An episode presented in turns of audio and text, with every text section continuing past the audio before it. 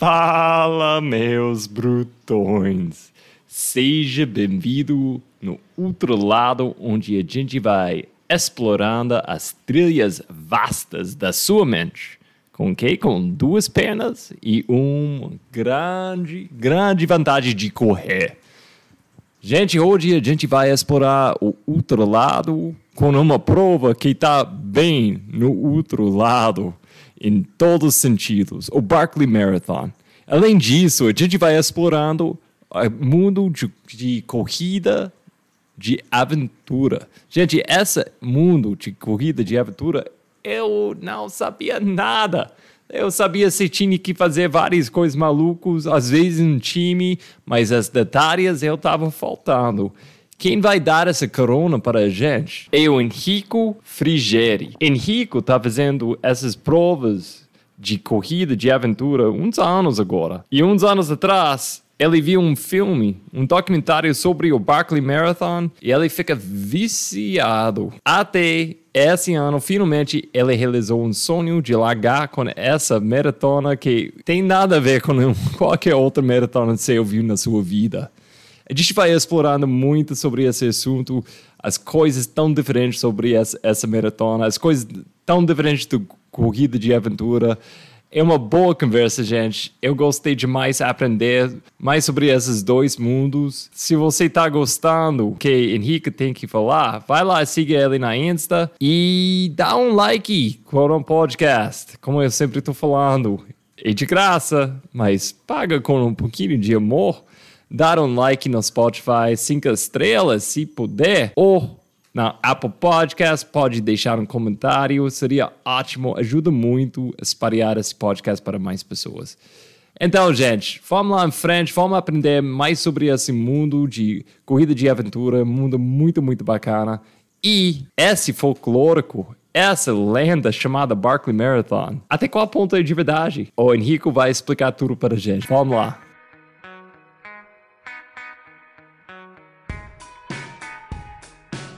Henrico Frigeiro, seja bem-vindo no outro lado e bom demais ter você aqui com a gente. E cara, como você está sentindo? Tudo bem, Rogério? É um prazer estar aqui com vocês. Estou é... voltando ali da, da prova da Barclay, então ainda recuperando da prova, né? É, faz seis dias praticamente que eu estou de volta, mas bem feliz com o resultado, bem feliz com, com a experiência vivida lá. Muita história para a gente conversar e contar por aqui. Ah, bom demais, cara. Mas eu quero começar com sua história com esporte. Você, você sempre foi um cara de correr? Você foi um cara Não. de futebol? Que, que, que foi que é a sua história com esporte? Na verdade, minha história com esporte, se a gente pensar, né? No geral, a história com esporte começa há bastante tempo. A minha não é, ela foge um pouco do, do padrão. Eu sempre fui um cara que gostei muito de natureza, de ambientes naturais, trilha, mas não relacionado ao esporte até terminar minha faculdade de, de biologia, quando eu tinha 25 anos, eu nunca tinha corrido nem 5 quilômetros, tá? É, então eu comecei no esporte há praticamente 10 anos atrás, quando eu corri uma corridinha de 5 quilômetros aqui na cidade, do asfalto, cheguei morrendo, babando, assim, não conseguia nem respirar. Corri os primeiros 2 quilômetros, os outros três eu saí, sabe, quando você vai andando e tal, não sei das quantas. É, mas por, por incrível que pareça, a corrida era tão pequenininha e eu peguei pódio na categoria ainda. E isso acabou me motivando a querer conhecer mais do esporte da corrida, conhecer mais é, dessa ideia de melhorar na competição, porque foi meio que um, um choque, né? Como que eu não consigo correr 5 quilômetros? É... Então eu acabei querendo melhorar e, e daí aí começa a minha, minha história com o esporte, na realidade. E como foi crescendo? Porque você chegou, você faz muita, muita corridas de aventura, né? Como você entrou essa essa vida de corrida aventura? E para quem não não conhece, o que que é uma corrida de aventura?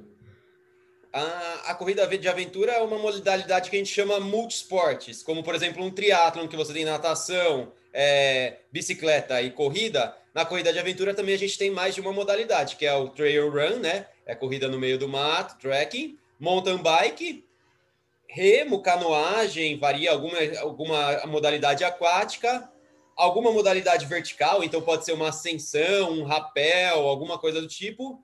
E a última modalidade que a gente chama é de orientação.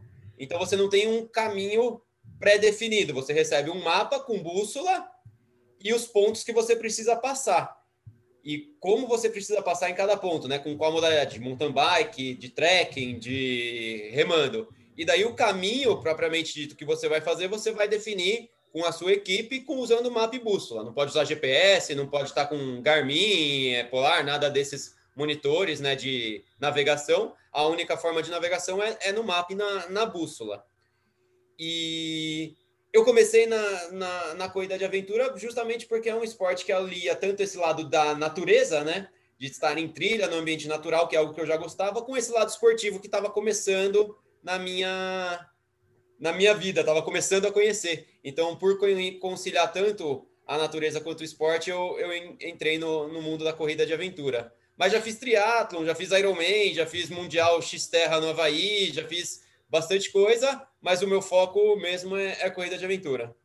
Não, cara, eu ia perguntar isso, porque você precisa de muita capacidade de fazer coisas diferentes com tudo que você falou. Onde você, seus pontos mais fortes, seus pontos mais fracos, tipo, é, qual, qual parte de todas as coisas que você acabou de falar, quais pontos você gosta mais, quais pontos você tem que ainda, tipo, fica mais forte? Sim, claro. É, como a gente disse, né, não dá para você ser. As habilidades são diferentes em cada uma das modalidades. Uhum. É, para mim, a corrida, o trekking é a modalidade que eu mais gosto, é a modalidade que eu mais me destaco. Então, tanto quando eu fazia prova de triatlon, quanto em prova de corrida de aventura, quando tem a modalidade de trek, é onde ganha tempo, onde né, vai buscar posições ali. É... E a modalidade que eu tenho mais dificuldade hoje em dia é a... o remo, né? O... A canoagem que daí é uhum. é totalmente diferente do, da, da corrida. Então, são outros grupos musculares totalmente diferentes. Então, por um lado, a canoagem, com certeza, é a minha modalidade mais fraca, onde eu dedico mais horas de treinamento, inclusive, para isso, né, para tentar melhorar e suprir. E por outro, a modalidade que eu mais gosto e que tem o melhor desempenho é, o, é a corrida propriamente dita. E você faz muito ultra também? Você faz corridas só, provas só, só de correr? Ou também não sei poucas. se eu faço. Poucas, poucas. Poucas, poucas, poucas. Na realidade, ultras eu não tenho muitas. Ah, se a gente pensar o TMB, provas aqui no Brasil, não faço. Eu estou focado basicamente na corrida de aventura, que ali dentro da prova tem, né? Trechos maiores de 42 quilômetros. Então você tem trechos de trekking de 70, 80, 90 quilômetros. É, daí alterna para uma bicicleta, daí volta, corre mais 40. Então as corridas de aventura eu foco em grandes distâncias, na modalidade que a gente chama de expedição também, que é uhum. acima ali de 200 quilômetros, 300, 400, 500 quilômetros. Com tudo isso, como você vai treinando todas essas, essas, essas coisas numa semana normal? Se tem coisa, e melhor você fica focado e tentar virar, virar uma especialista só tipo uma, duas coisas, ou você tem jeitos de treinar as quatro, cinco capacidades na mesma hora. Como que como, como vai tipo sua planilha se, se você tem uma planilha uma semana normal para você? Você está mais na água você está mais na bicicleta você está mais na trilha você está eh, como que é uma semana normal para para praticar toda a disciplina? É realmente precisa ir mesclando na realidade. Então durante a semana a gente mescla é, as diversas modalidades então, algo que está sempre de duas a três vezes por semana é musculação, mas não musculação para ganho de massa muscular, e sim para evitar lesão, né? Então, musculação para fortalecimento de grupos musculares que ficam mais suscetíveis ali durante as provas. Então, de duas a três vezes por semana, musculação, alongamento. E daí a parte aeróbica, que mescla corrida, mountain bike e canoagem, é, é alternado. Duas ou uma modalidade no dia, tá? Então, por exemplo, de segunda-feira de manhã tem um, uma, um treino de corrida e de tarde à noite um pedal. De terça-feira, só uma canoagem mais longa. De quarta-feira, um pedal mais longo. Quinta-feira, daí já uma corrida mais longa com um pedal mais curto. Então, vai alternando. Tem dias que é só uma modalidade, tem dia mais de uma forma mais maior, ou tem dias que são duas modalidades com tempo mediano ali. E de uma vez por mês a gente se reúne a equipe para fazer o que a gente chama de simulado. E, e daí, durante esses simulados, são simulados de 10, 12, 15 horas, e todas as modalidades são, são abraçadas na, no simulado ali. Então, faz uma remo, faz uma canoagem, faz uma corrida, faz um, um mountain bike, uma orientação e por aí vai. Então, você tem um time mesmo? Sim. Cê, cê... A corrida de aventura, ela, ela é só em equipes, né? Na verdade, uhum. existe até a modalidade solo, mas o, o forte dela é o quarteto. Uhum. É, esse quarteto misto, geralmente, que é pelo menos uma pessoa do sexo oposto. Então, pode ser, no mínimo, três homens e uma mulher, ou três mulheres e um homem, tanto faz. Né? Você tendo uma pessoa, no mínimo, do sexo oposto, tá, tá perfeito. Então, a gente disputa campeonato brasileiro, disputa campeonato sul-americano, campeonato mundial, e, e vai mesclando, né? Então, tem determinada prova. Ah, as pessoas a prova vai focar mais, tem maior exigência das pessoas que têm habilidade para canoagem, para mountain bike e menos para trekking. Então, quem da equipe está mais apto para essa prova? Então é escolhido e vai. É, ah, não, essa prova o forte dela é o trekking e a navegação. Quem que vai? Então, como que a gente vai montar esse time para encaixar melhor no do que vai ser oferecido ali pela prova? Ah, legal. Então, me, me dá uma ideia. Seu, seu time agora, é, é o time assessoria, quantas pessoas você tem total? Tipo, um 20, 40, quantas pessoas do seu não, time? Não, é, é pequeno. É, porque o que, que acontece? Para a equipe pontuar no circuito, você pode escrever até cinco pessoas. Ok. Duas é, pessoas cinco... alternativo. E cinco, não, são quatro, cinco pessoas. Em todas as provas que você for, pelo menos dois dessas cinco tem que estar presentes. Ah, ok. Então você pode ter cinco pessoas inscritas e sempre tem que ter dois. Com dois da equipe inscritos, você pode preencher com outros dois é, avulsos, que a gente chama assim, tá? Então a gente tem cinco fixos, né, permanentes, e daí os outros dois, se não dá, ou às vezes um, ou às vezes nenhum, é preenchido ali. Então isso varia bastante, mas são cinco fixos, e daí, se for necessário, incrementa com mais alguém de fora. Mas isso varia numa faixa de, de sempre no máximo ali 10 pessoas diferentes, 8 pessoas diferentes, tá? Não, não passa, não chega a 20, 40, não.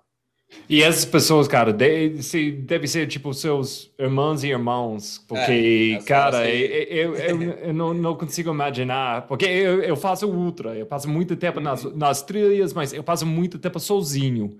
E, honestamente, eu acho que depois, tipo, oito horas, você não quer passar tempo comigo nas trilhas. Com ninguém, né? Não, é, eu acho que esse, essa convivência social é, é uma das coisas, além da distância, da, do terreno, a convivência social da equipe é fundamental para você ter sucesso em alguma etapa ou alguma prova. Porque se algum tiver, tiver uma rixa ali, essa rixa for crescendo com cansaço, com uhum. sono, uhum. com fome, frio, com o desconforto, isso vai comprometer todo o desempenho e pode acabar com o abandono da prova. Então a gente tem vários exemplos de equipes que são fortíssimas em nível mundial, mas em determinada prova aconteceu uma rixa, a equipe não, não conseguiu desenvolver todo o, o potencial que tinha ali, né?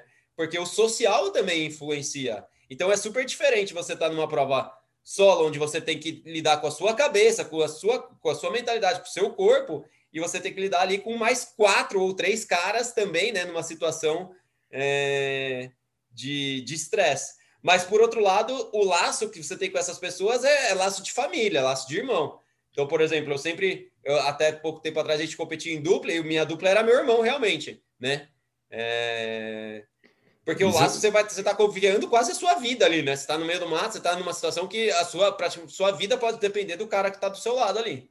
É isso, é muita confiança você tem que ter na outra, cara, demais. E quanto tempo normalmente, quantas horas uma prova normal? De, assim, né, tipo 10 horas, 3 horas, quanto tempo você está... É, a gente calcula, a média, Roger, é o seguinte, é, a cada 100 quilômetros, mais ou menos 18 horas, tá? Pensando ali, porque tem modalidades que são muito mais rápidas, né, mountain bike, mas tem modalidades que o tempo é muito é, menor, muito mais lento, né? Então, remo, você rema a 4, 5 por hora, dependendo de como está a corrente, como está vento, e isso faz com que aumente bastante o tempo. Então, provas de, de 400 quilômetros é ali é, 40, 50, 60 horas praticamente, dependendo também do terreno. Mas são, 40. são longos. É, 40, 60. Vai longe, vai longe o negócio. Uau, cara! É, Uau! É, é, é um estresse bacana, é assim, bem cansativo. É, mas é legal, é fantástico. É, é para gente que gosta também de, de ultras e tá nessa conciliar sono, conciliar cansaço, né? É, tá tudo ali, tá ali, anda do lado uma modalidade na outra. Então, me dá um exemplo aqui. Um, uma pro, a, a, a, maior prova que se fez, tipo, antes de Barkley, antes de, eh, que foi a maior prova de aventura que você fez? E, me dá detalhes, tipo, como foi, quantas horas e, e, e seu time? 500 quilômetros. Ah, geralmente as provas, elas estão, tem até 150 quilômetros, de 100 a 150. Daí a outra faixa de provas que a gente encontra bastante é de 250 a 350 quilômetros e daí depois elas pulam já para 500 a 600 quilômetros. Então você tem, dentro da categoria de expedição, você tem mais ou menos essas três, três faixas. É, provas de 500 quilômetros, por exemplo, a última no ano passado aconteceu, a única prova dessa, dessa distância no Brasil, que é a Malacara Race, que hoje em dia, agora no próximo ano, ela vai ser válida para o circuito mundial, inclusive. É o Brasil volta a receber uma para incentivar né, mais pessoas para o esporte. Então, é era uma prova de 500 quilômetros que aconteceu nos canyons de Santa Catarina e Rio Grande do Sul. Então, é uma prova onde né, você teve que lidar com bastante frio, bastante equipes foram abandonando por hipotermia quando caiu a noite, bastante equipe não estava é, material adequado, não estava com equipamento tão adequado, não estava esperando aquilo e teve que lidar com hipotermia, teve que lidar com diversos problemas e bastante abandonos. E é uma prova de quatro dias, né? Ininterruptos. Então a gente não. O relógio não para. Se você quiser parar para dormir, se você quiser parar para comer, você pode parar. Mas as outras equipes não vão parar. Você vai, vai, vai, vai perdendo tempo.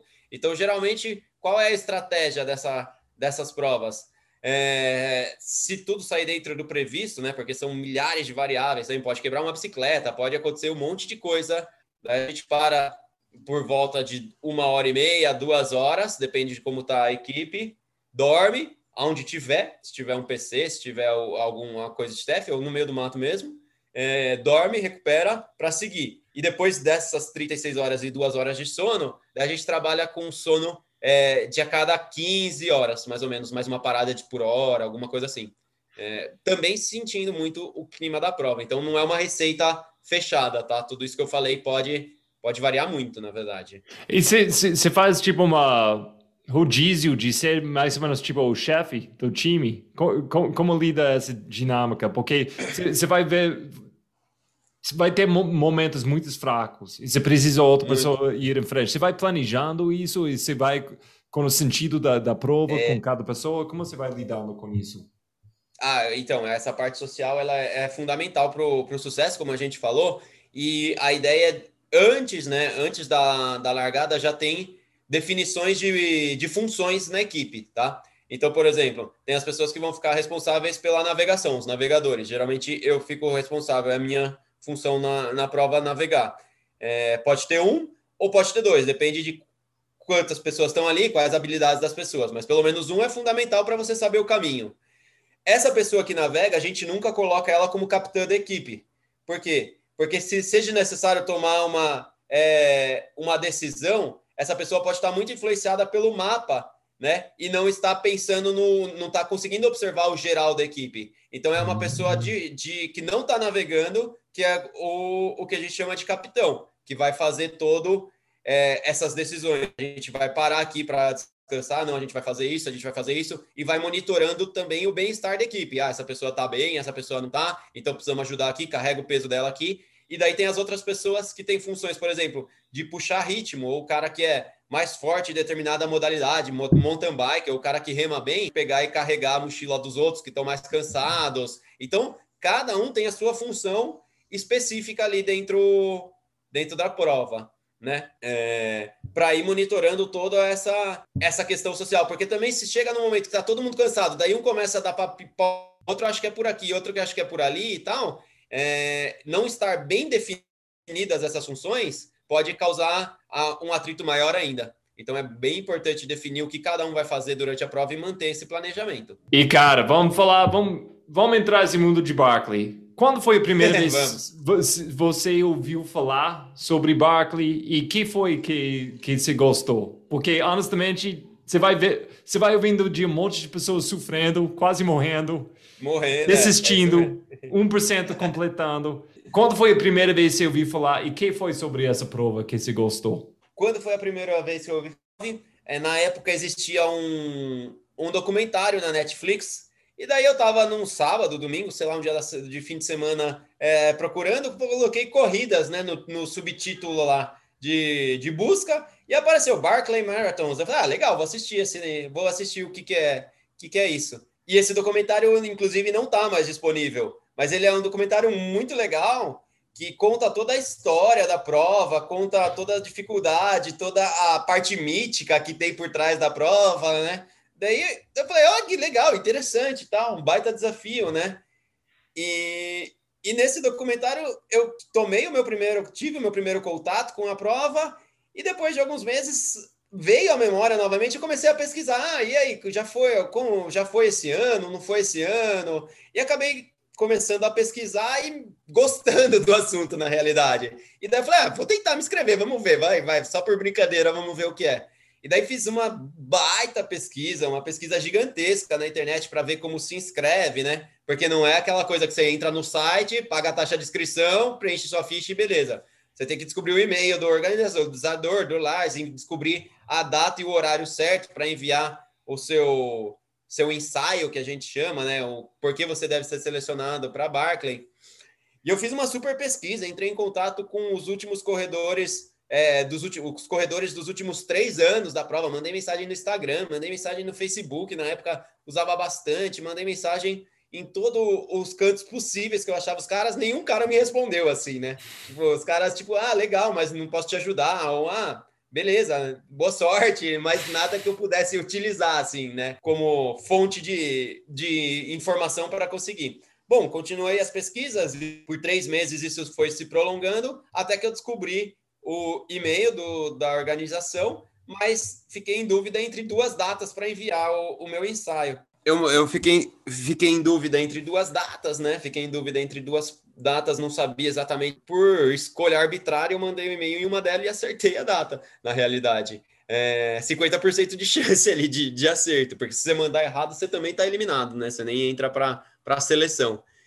Então. É isso, mando... tudo isso é só para entrar para a seleção. Isso, tudo. Isso então, já é uma aventura de. É uma, uma corrida de aventura só para entrar para a loteria. É um, é um super desafio. E a ideia dele é essa. Ele falou: ah, se o cara é, desiste na, na hora da inscrição, ele vai nem chegar a completar meia volta aqui na, na prova. Então, nem já, já começa a selecionar aí os caras que são persistentes para conseguir é, enviar o e-mail. E daí, depois de um dia, de alguns dias, recebe, eu recebi a carta de, de confirmação, a carta de condolência que ele manda lá confirmando que você foi selecionado para falhar na barca e tal, não sei das quantas. E eles falam por quê? Porque você, mand, você mandou uma mensagem mais engraçada, até você desenhou alguma coisa, né? Foi, foi. Porque o que, que acontece, né? Apesar de ser difícil, a gente tem, hoje em dia a Barclay é uma prova que é famosa mundialmente. Todo mundo conhece. Então muita gente tem o, o, o desejo de participar, o sonho de participar. É, e ele, por ano, ele recebe de 1.500 a 1.800 cartas para só 40 vagas anuais. Esportivo, competições que eu ganhei, títulos que eu ganhei e tal, não sei das quantas, mas isso, se a gente pensar no mundo esportivo, né, é, não vai ser um, um, diferencial tão grande. Tem muita gente com um currículo esportivo excelente por aí, com um currículo, né, fantástico. Uhum. Tem, na Barclay sempre tem campeões europeus, campeões do Mont Blanc, campeões de, de, das Appalachian Trails nos Estados Unidos. Então, são caras que estão no circuito internacional de, de ultramaratonas, né? E daí eu queria algo que eu, que eu, que eu me destacasse ali. E pensando nesse jeito sátiro dele, né, que ele tem peculiar, daí eu mandei também, eu mandei algumas piadinhas no meio, então é, já separei meu All-Star para correr meus 5 quilômetros, acho que estou preparado e tal, não sei das quantas, mandei um desenho brincando assim no meio do, do texto para para ser algo divertido e que se destaque. E a prova em si mesmo, cara, eu, eu não entendo. Eu, a, a percurso é baseado numa. O cara que. É, um é, cara é. que saiu prisão. O que, que, que é isso? É, é isso aí. É, é a, a, história da prova já é uma sátira também, na realidade. Toda ela, né? É, o que, que acontece? Ali na região, do lado do Frozen Head Park, onde acontece a prova, existe uma antiga penitenciária. E ali o, ocorreu uma fuga e o cara ficou 60 horas é, fugindo, né? Correu é, 10 quilômetros, 10 milhas, na verdade. Ele conseguiu percorrer em 60 horas 10 milhas. E o Lars e os amigos vendo essa história, né? Ah, 60 horas, o cara percorreu só 10 milhas, e 60 horas no Frozen Head Park eu, percurso, eu percorro 100 milhas. E daí que vem a história de 60 horas percorrer as 100 milhas da, da Barclay. Então surgiu é, com esse background aí da, da, da, fuga da prisão ali, que tá logo ali do lado do parque. Inclusive, a Barclay hoje em dia passa embaixo dessa penitenciária. Tem um trecho que passa embaixo da penitenciária ali.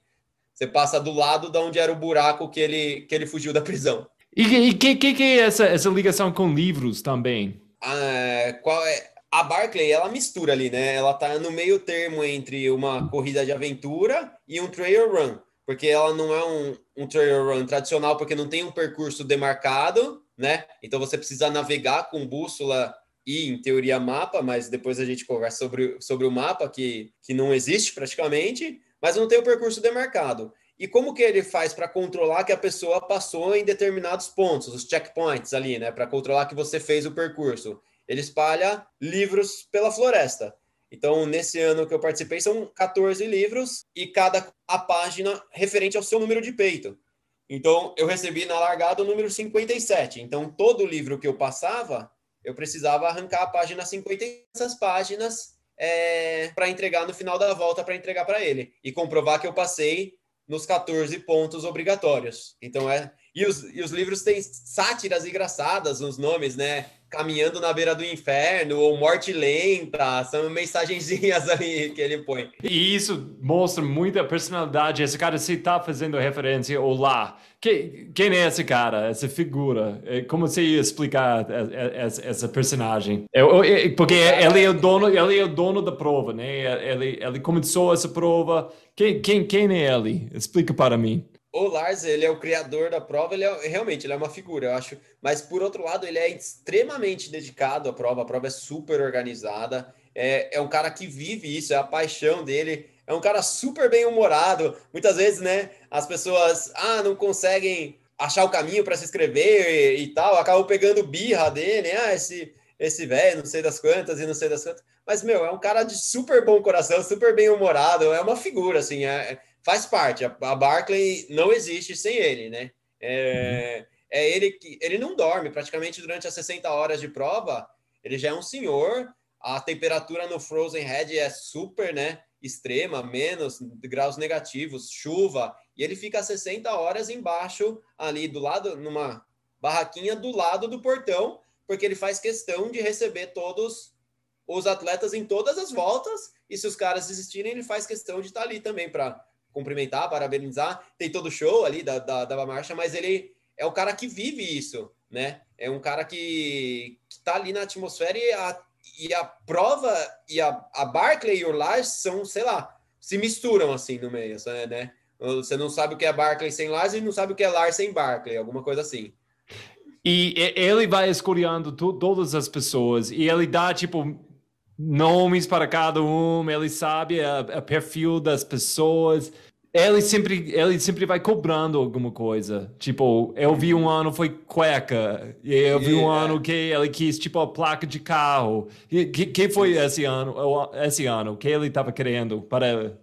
É, ele divide, ele é, é isso mesmo. É, é, a, a, prova não tem um valor de inscrição, você não precisa pagar nada. Você, né? Na verdade, você paga um dólar e 60 simbólico ali, é, porque ele diz: Eu não quero que o, o financeiro impeça que algum atleta venha aqui correr minha prova né? Hum. Então ele quer deixar a prova aberta para todas as pessoas. Isso é, é, outra coisa, porque ele investe um super dinheiro, ele não tem, né? Ele tira, ele fala, eu tiro do meu bolso, ajuda ou como parte da, da mística ali, né? Todo atleta que está a primeira vez na prova, que eles chamam de virgem, tem que trazer uma placa de carro do país ou do estado que mora. Tá? E todo atleta que é veterano precisa trazer uma, um presente para ele. Então teve ano que é cueca, tem ano que é camiseta estampada, tem ano que é não sei o quê. Esse ano ele pedia meias quentes porque ia ser um inverno duro. Então foi o que ele pediu. Então tinha um pacote de meia lá que os caras que já correram levaram para ele.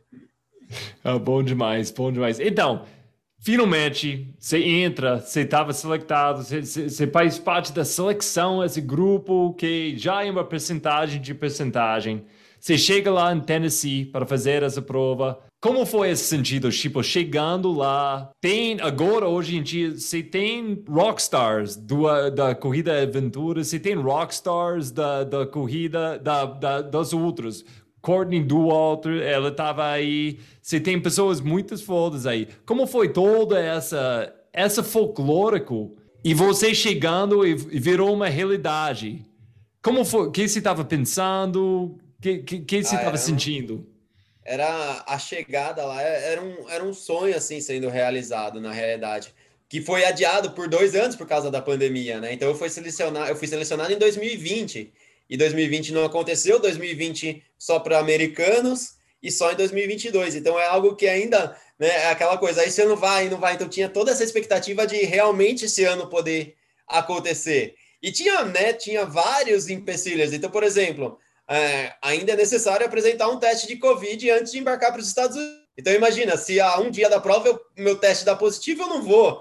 Então, só de estar tá lá, de estar tá chegando lá, já era algo assim, né? Uma, uma vitória, um sonho realizado, e tá nessa atmosfera que é super falada, que quem está dentro da prova é, vai falando todo dia, né? Em grupos de WhatsApp, em grupos de Facebook, e, e conhecendo caras lá, o John Kelly, que já completou a prova, que é um cara do Tennessee mesmo, um, um baita corredor de, de trilha, um baita atleta, né? É, super experiente, tá lá, a gente trocando ideia, conversando, pensando em estratégia. Então, é, esse momento pré-largada é fantástico, assim, é uma atmosfera muito legal e é um pouco diferente do que a gente tem em outras provas, na realidade. Se a gente pensar em qualquer prova, tanto de trail run quanto corrida de aventura, os caras estão lá para ganhar, né? Os caras que estão lá em alta competição estão competindo com o cara seu adversário. E na Barclay não é, porque uhum. 99,9% dos caras o seu adversário não é o cara que está do seu lado, é o relógio, é o ambiente. Então é melhor você ter o cara do seu lado como parceiro para te ajudar numa navegação, para puxar um ritmo, do que você ver o cara como um adversário, né? Você não precisa se preocupar com quem está do seu lado na largada aquele cara é muito mais um parceiro do que um do que um adversário. Isso é totalmente diferente do que se a gente pensar em qualquer outra prova, né? Uhum. Ah, provas de ponta, os atletas de ponta, um é adversário do outro. Provas medianas, atletas que estão ali também um adversário do outro, né? E lá não, lá não existe essa ideia de adversário. Todo mundo tá tentando é, vencer o relógio. O seu adversário é o relógio, o seu adversário é, o, é a Barclay, na realidade.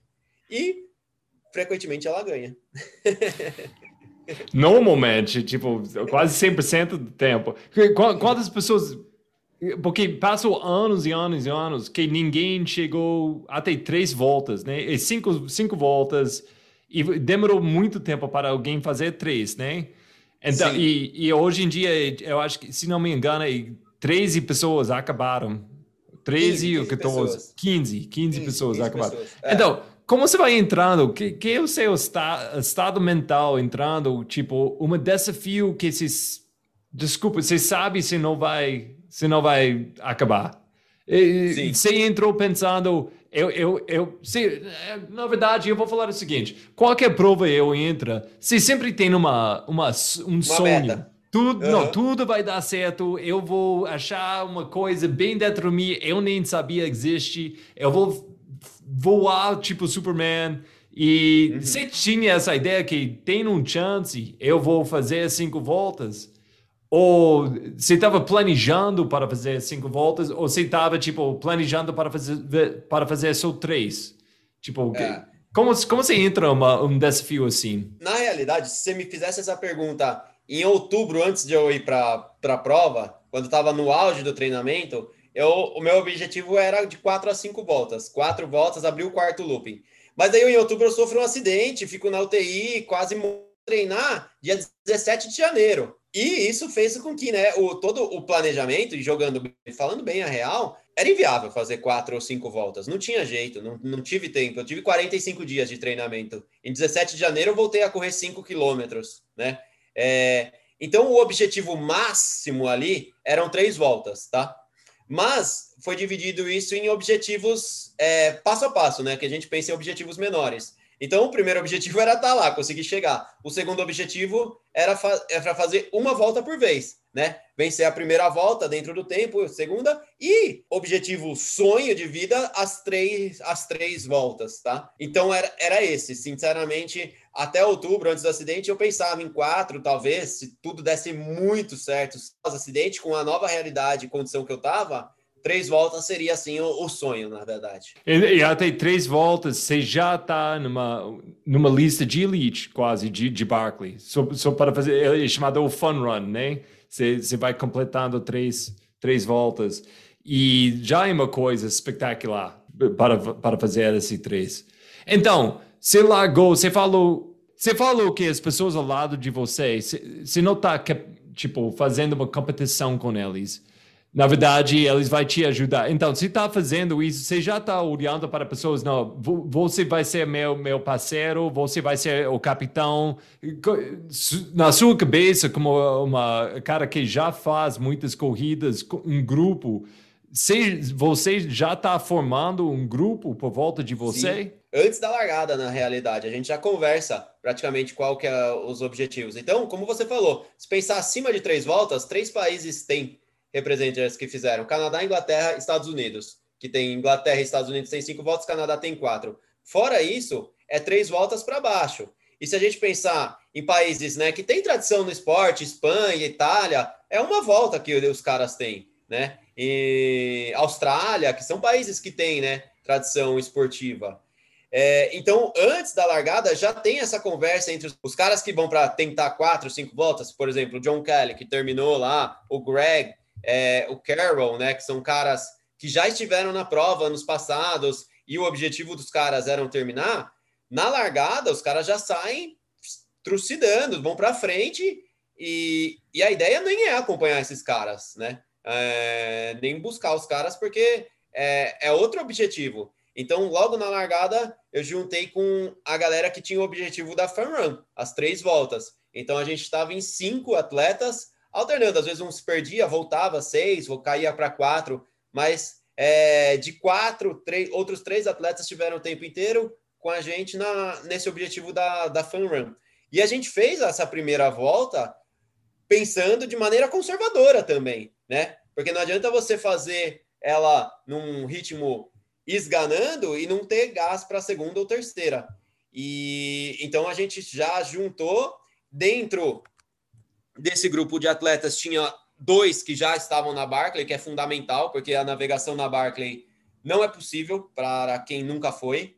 Não, não tem, é, é inviável, não, não dá. Você tem que ter alguém que já foi. Então tinha o John Clark, que é um atleta do Tennessee também, conhece super o parque, estava lá e, e fez uma navegação brilhante, assim, é fantástico. Ele estava no grupo, a Carol também, uma outra atleta que já participou algumas vezes da Barclay, também trazia toda a experiência. Não, esse trecho, esse livro está embaixo daquela árvore lá, então ela já sabia exatamente aonde o livro estava escondido dentro da floresta. Porque você chega na área, você tem que achar o livro ainda escondido embaixo de uma árvore, dentro de um buraco, embaixo de uma pedra. Então você perde tempo ali nessa busca, é tempo que o relógio vai andando, né? Então a gente já, logo desde cara, já saiu com esse objetivo de fun run aí. Então, desculpa, seu grupo, seu grupo no fim, tipo, tinha seis pessoas, você falou? Três que ficaram fixo, mas mas eu, quatro ao todo, e daí tinha atletas que às vezes se juntavam, mas saíam, ficavam mais para trás, mas quatro ou seis, dependendo do momento. Quatro o tempo inteiro. Isso seria minha pergunta, porque se, se não quer uma galera grande demais, porque fica meio chato, mas na é, mesma hora você quer uma galera boa, então. Sim. É. E, e essas, é, porque se tem uma. Um, você tem dicas, né? Se tem, eu vi, se tiram foto, eu estava lendo, se tem dicas, tipo, esse, o livro é atrás, tarará, tarará, e dá dicas, mas vou falar o seguinte, eu sou nativo de inglês nos Estados Unidos, né? Eu consigo ler inglês, né?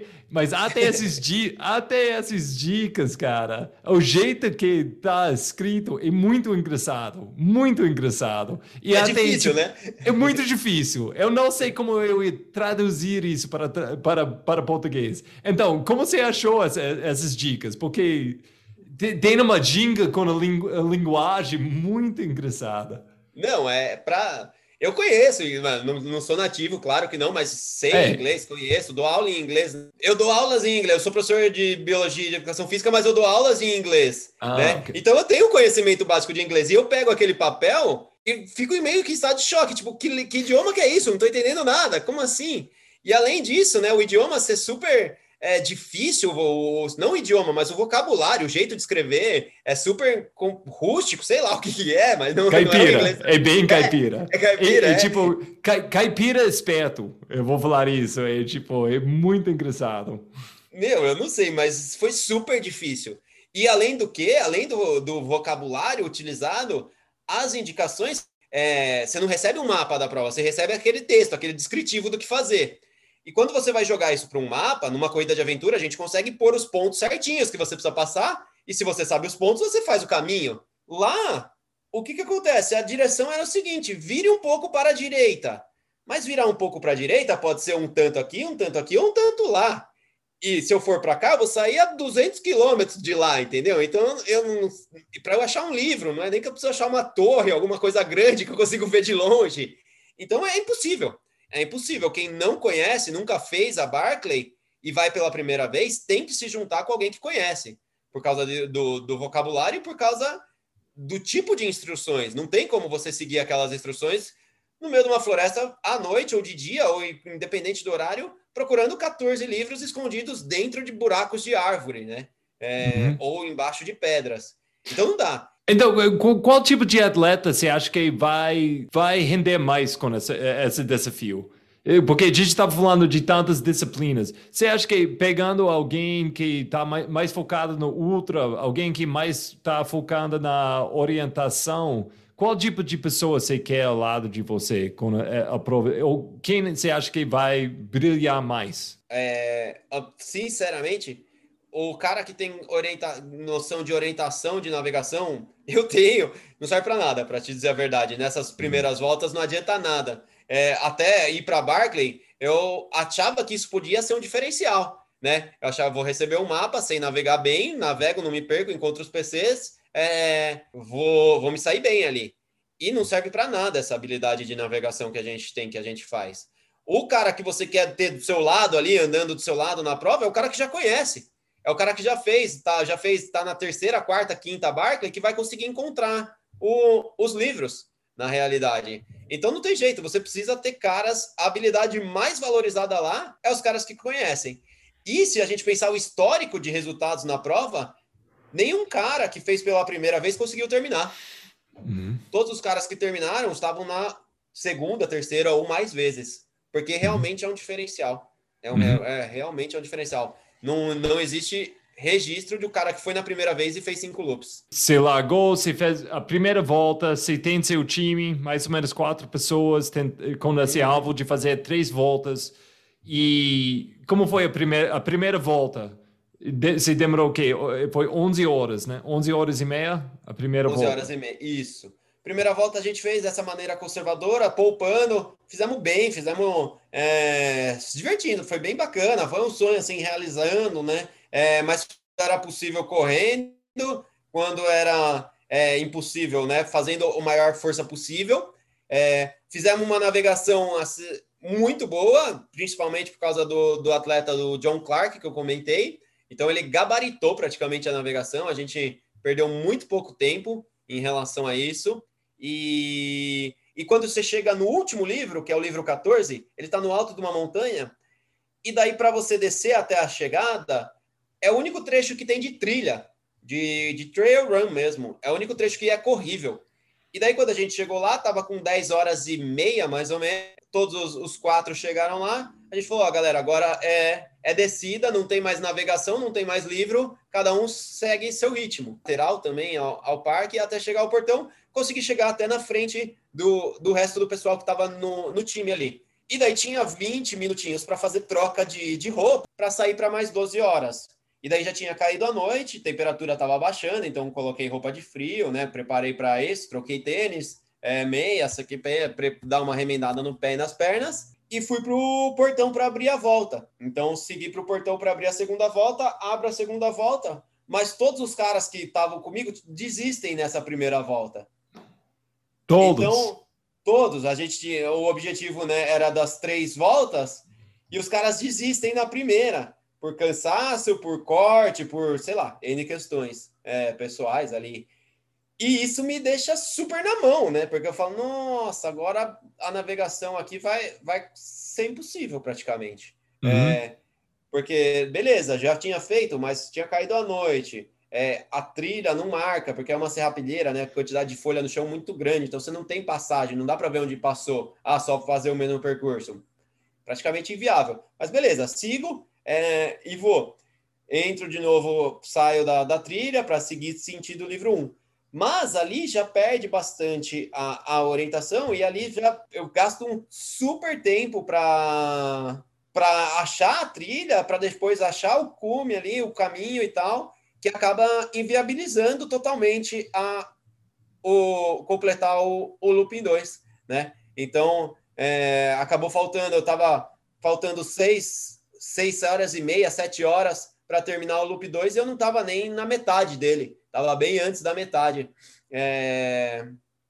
E daí não, não fazia sentido, né? Não fazia sentido eu seguir em frente eu acabo voltando pelo, pelo vale até o, o portão para ouvir a marcha fúnebre e a desistência ali. Então, é, e... foi isso. Mas como assim, fisicamente, como você estava sentindo? Você estava sentindo, tipo, dá para continuar? Tipo, com seu corpo mesmo, só com, liderando isso? Porque você já faz provas de 40 horas, então, olhando disso, ok, foi mais frio do que normal para, vo para você, mas parte, né? é, do, você gastou do, só do, entre aspas, só 12 horas. Uhum. Então, você estava sentindo ok seu corpo? Tava bem, tava bem, dava para continuar tranquilamente. O problema é que é, é aquilo. Navegando, uhum. você precisa de alguém que tenha, tenha ali o, o know-how ali da, das trilhas, porque senão você não, você não faz. É, uhum. Então, me pegou um pouquinho de surpresa lá os caras pararem, mas acontece, faz parte. Tava, voltei, oh, tava bem, tava, tava, tava feliz da vida, na verdade. Quando o vídeo da chegada, o, o Lars fala: ah, queria que você sofria, que tivesse sofrido mais. Eu falo, ah, tudo bem, foi legal e tal. Então, não tava quebrado, morto, morrendo, nada disso, na verdade. É... Mas se, o tempo, né? Já estava fora por causa do tempo, não tinha mais chance de completar o loop 2. Hum, sabe? É, é, até eu, eu percebi na, nos vídeos de ele tá tocando trompete para você. Você tá rindo aí. Uhum. Eu, eu, eu, não sabia na hora. Você tá rindo porque eu sei, para mim, tipo, quando eu chego no, nos partes mais difíceis, às vezes minha reação é rir. Tipo, só para lidar com tanta dor e tanta coisa. Eu, eu tinha dúvidas, tipo, porque você parece o cara assim também, tipo ah, tá doendo, mas o que você vai fazer? Sorrir. Correr, sorrir e continua, né? É, é mais ou menos isso. É mais ou menos. É, não, mas ali não era nem de dor, nada disso, era de pesar. Tava feliz, não, não tinha o que fazer mais ali no, no Loop 2. Não, for, tentei, tentei de todo jeito, subir, desci montanha ali para tentar achar, mas, cara, é inviável, é muito parecido, ou a, ou não tem um norte para seguir, então Tava feliz, tava, foi mais, foi bem felicidade mesmo, tava bem. E você ficou para assistir as outras pessoas fazendo o percurso? Sim, faz parte, né? Uhum. É, então, uh, depois que chegou, claro, dormi, mas na manhã seguinte continuei acompanhando a prova. Então, a Jasmine, que continu, bateu a fun run, né? Fazia muito tempo que uma mulher não conseguia fazer as três voltas. É, e a história do Carol e do Greg também, tentando o, abrir o quarto loop, mas também não, não foi efetivo o quarto loop, né? Então, ah, fazia parte, né, de estar tá ali, não só por ter ganhado, estar tá na prova ou não, estava na prova agora não mais como atleta, mas como espectador. Acho que é um evento de esporte que a gente que está no esporte gosta de assistir, não tem jeito. É isso, é isso. E, cara, se voltar, como você ia treinar para chegar pronto, tipo, se fazer a Barkley de novo? Ou se você conhecer alguém que vai fazer, quais tipos de dicas você vai dar? É, bom, para preparar? Se possível, eu acho que uma das coisas é um treino específico, tá? No, no local. Eu acho que é fundamental e, e isso faz uma grande diferença. Isso, se possível, é, depende daí de muitas situações financeira, tempo, trabalho, profissional. Mas eu acho que quem tem a possibilidade de ir 15, 20 dias, ficar acampado em Frozen Head Park para treinar, conhecer ali um pouco da geografia, conhecer um pouco da vegetação, isso vai fazer uma diferença grande. Mas isso pensando em treinamento de curto prazo, né? 20 dias antes da prova. Pensando em treinamento de 3, 4, 5 meses antes da prova, daí para ser realizado aqui no, no Brasil, ou no, no local onde a pessoa vive, é, treino de elevação, praticamente treino de elevação e carga, carregando peso. Não pensa em velocidade, não pensa em pace, existe. É, então, usar tracking pole, elevação e carga e o mais inclinado possível que você achar de subidas. Eu treino aqui na Serra do Japi, as subidas têm inclinação de 25 a 30% média. As subidas mais inclinadas, não é? Que é, se a gente pensar uma subida de 25 a 30, é uma subida de respeito já. As subidas médias da Barclay, elas estão em 40, 42 a 43% de inclinação. Então é difícil achar subida assim aqui na realidade. Não é, não é muito fácil. É, você tem que pensar em regiões montanhosas. Se o cara mora numa região que não tem grandes montanhas, ele não vai achar uma, uma subida de 42, 43. E a ideia é explorar essa inclinação. Eu acho que para o treino ser mais específico possível, tentar o máximo possível de, de inclinação, carga nas costas, tracking pole e se não, ah, moro na cidade, moro no centro de São Paulo, consigo fazer treino de, de montanha só no final de semana. O que, que eu vou fazer durante a semana? Sobe escada, sobe e desce escada com peso. Porque a inclinação, essa a, a ideia principal. E agora eu vi, você tinha nos seus stories, o próximo desafio na, nessa lista você tinha prova de 250 na, na, no, no deserto. Você tinha né? Maratão, é. 200 na Antártica. Você, te, você tinha volta para Barkley. O que você está pensando para ser o próximo desafio? Volto para as minhas origens, né? Volta para a corrida de aventura. Tem o um Mundial de Corrida de Aventura no Paraguai, agora no, no final do ano. É, são 650 quilômetros é, valendo final do campeonato mundial, então vale, vale o título e acho que sendo na América do Sul é, é obrigação aí das, das, equipes brasileiras estarem presentes, estarem presentes numa é, condição para representar melhor ainda o Brasil. Então eu volto para as minhas origens da, da aventura. Henrique, foi bom demais falar com você e aprender mais sobre essa essa folclórico do, do Barkley e aprender muito sobre essa, esse mundo de corrida de aventura, porque eu, eu conheço pouco, sou um cara de ultra, de trilha, mas eh, não tem muito overlap entre as, as, as, dois, as duas bolhas que a gente mora. E eu acho que foi muito legal aprender mais sobre esse estilo de esporte. Eu, para mim é muito, muito, muito interessante para explorar esse mundo mais. E muito obrigado por compartilhar isso com a gente. Não, foi, foi excelente, cara. E é, eu sei, não, não deu um fun run para você, mas é, deve ser orgulho que você, fez parte de uma coisa tão grande chamada Barkley Marathon.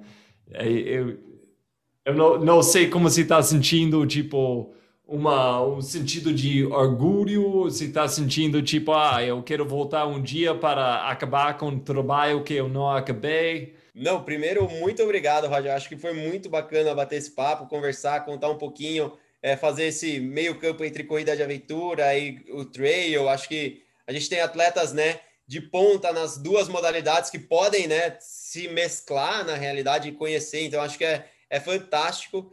É, em relação a Barclay, eu estou super feliz, eu estou super satisfeito. Colocar o Brasil junto com países de ponta no esporte, só por, por um looping. É, então, pensar que Na América Latina, só três outros países têm um looping, né? Os outros não têm, mesmo tendo representantes. Então, fiquei muito feliz. E não, ah, num futuro próximo, na realidade, eu não, não planejo voltar para Barclay, não sei é, o que vai acontecer daqui 5, 10 anos, mas a ideia é que realmente outros brasileiros possam ir também e representar e bater minha marca. Eu vou ficar muito feliz se eu puder ajudar. A gente consiga ir aumentando de uma volta, depois vai para duas, três, quatro, e o sonho de alguém conseguir bater as cinco voltas. Então, vai ser fantástico, cara. Vai ser fantástico. Eu acho demais. Acho que muitas pessoas têm que ter essa experiência. Quem puder, quem tiver esse sonho, corre atrás que é difícil, mas é possível. Como tudo, né? Como tudo que a gente corre, sabe que é difícil, vai sofrer, mas é possível.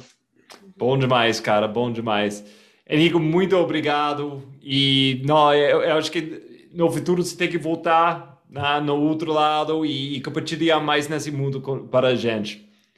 A gente conversa, a gente marca, estou à disposição quando precisar, tá bom?